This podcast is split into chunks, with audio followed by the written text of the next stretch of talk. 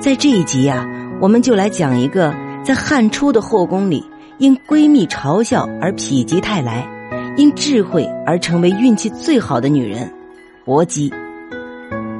在前面的介绍中，我们得知，执掌权柄、不可一世的吕后是一个善妒的女人。刘邦去世后，吕后大肆迫害刘邦生前宠爱的姬妾，戚夫人啊，就是在极端的痛苦中香消玉殒的。但汉宫中却有这样一个女人，不仅逃脱了吕后残忍的迫害，还最终母以子贵，成为高高在上的皇太后。她就是薄姬。薄姬的命运啊，简直就是否极泰来，祸兮福之所以的最好注解。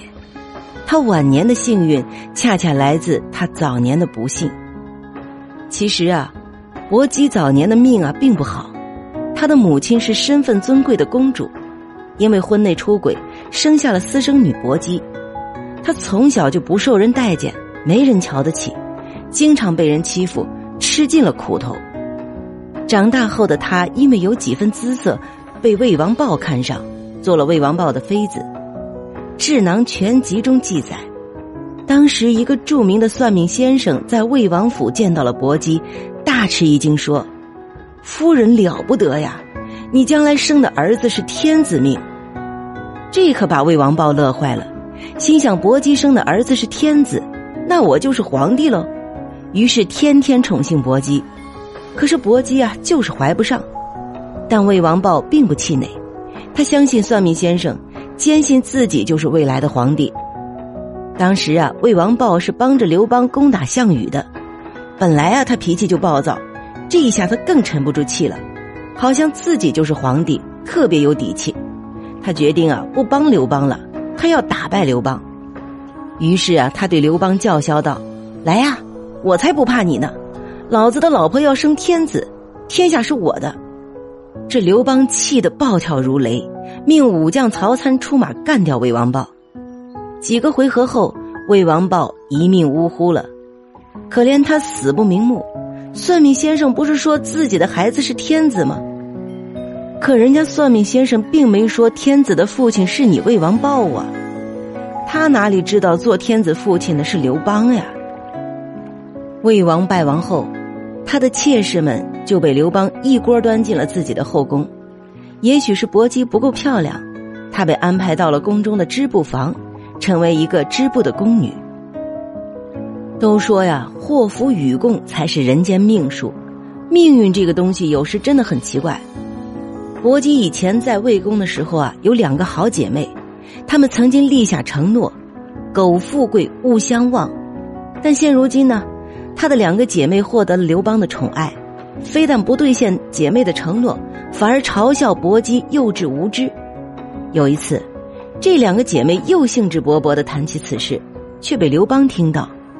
刘邦一时好奇，想看看这个可怜的女人，于是呢就来找薄姬。可是薄姬啊，她天天做苦活，营养不良，加上经常伤心难过，还有啊，刘邦来的太突然，她也没来得及化妆啊，面容非常憔悴，像枯萎的花。那刘邦本来是想和她好好温存一番的，可见她姿色实在是平庸，跟貌若天仙的戚夫人根本没法比。这让刘邦啊提不起任何兴趣，转身就走。薄姬见刘邦要走，一把拉住他，立马跪在地上，柔声说道：“陛下，我这几天啊老做梦，有一条苍龙趴在我身上，不知是何意啊。”刘邦欣喜若狂，原来是上天预示着自己一定会打败项羽，统一天下，于是他就迫不及待的宠幸了薄姬。但那一夜之后。刘邦啊，便将可怜的薄姬忘得是一干二净。就是这唯一的一夜，心情极好的刘邦，让未来的汉文帝刘恒在薄姬肚子里安营扎寨了。十月怀胎后，薄姬生下了一个男孩，这就是后来赫赫有名的汉文帝。薄姬生下刘恒后，生活啊却没有改变，母子二人艰苦朴素。每日低头做人，无论面对谁呀，都是客客气气。哪怕小刘恒与他人发生矛盾，就算刘恒是对的，薄姬也带着刘恒向对方认错。久而久之，薄姬成了皇宫里的老好人，连吕后都有点可怜，并保护起这个虽长得不怎么样，但心地善良仁厚的妃子。后来的事我们就知道了。刘邦去世后，吕后成了皇太后，大权在握，开始对刘邦的妃子及其子嗣疯狂的报复。最惨的便是戚夫人，被折磨成了人质，惨不忍睹。唯独放过了低调做人的薄姬和他的儿子刘恒。吕后死后呢，众臣为了削弱吕后娘家人的势力，拥立了一直低调做人的刘恒登基。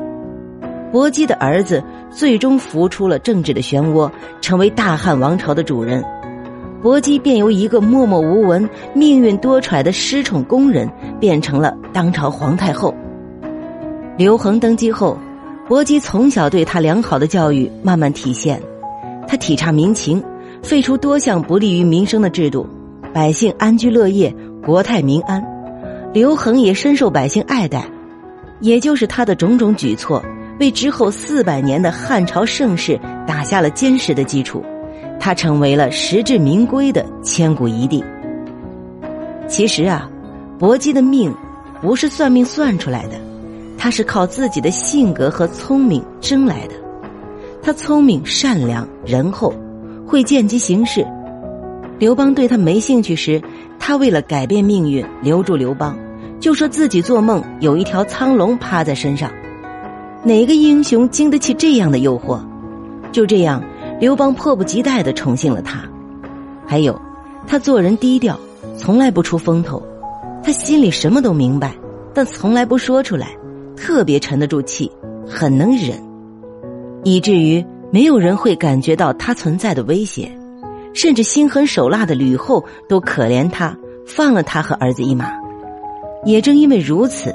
才有了历史上英明的汉文帝刘恒和让汉朝延续四百年的盛世。薄姬的故事和智慧也被明代鬼才冯梦龙收录在了《智囊全集》中。所以，在汉初的后宫里，薄姬的智慧使她成为了那个运气最好的女人。